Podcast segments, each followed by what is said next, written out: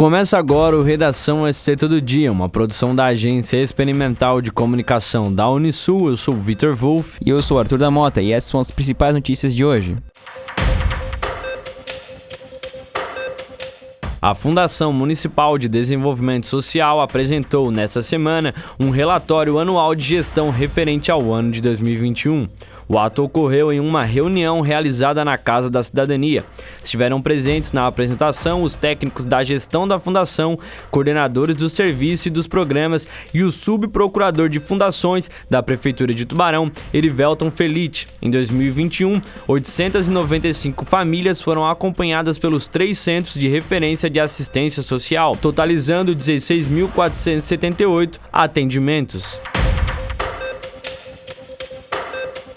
O plano de mobilidade urbana do Morro da Fumaça, encaminhado pela Secretaria de Municipal de Mobilidade, contou com a participação popular para o poder público encontrar soluções para o problema recorrentes de circulação de carros e pedestres.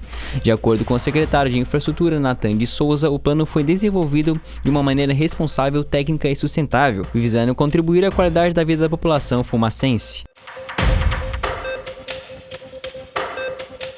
Em várias cidades da região da Amurel, professores se movimentaram para reivindicar a implantação do piso salarial nacional de 33% para o magistério, anunciado pelo governo federal. Em Capivari, os professores estão discutindo o assunto. Está prevista uma assembleia para a próxima segunda-feira no Sintresc, a partir das 7 horas da noite.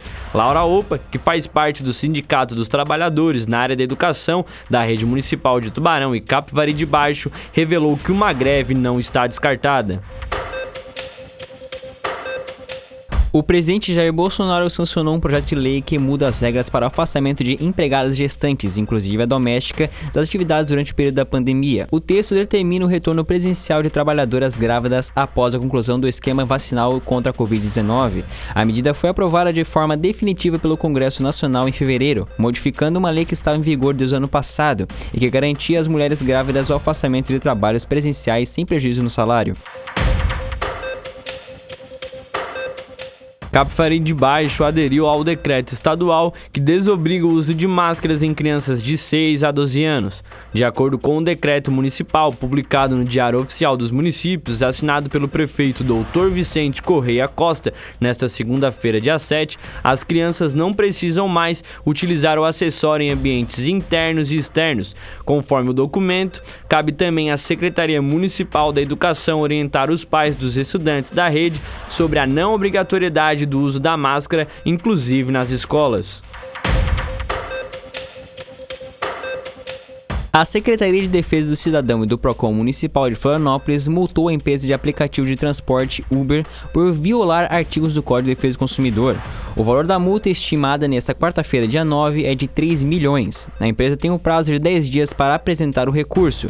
De acordo com diversas reclamações de consumidores e análise do Procon de Florianópolis, a empresa apresentou situações que ferem as leis e protegem o consumidor, com agendamento de viagem de qualquer modalidade, tanto o pagamento sendo feito imediato pelo consumidor através do aplicativo, quanto realizado em dinheiro. Esse foi o podcast Redação Cita do Dia, uma produção da Agência Experimental de Comunicação da Unisul.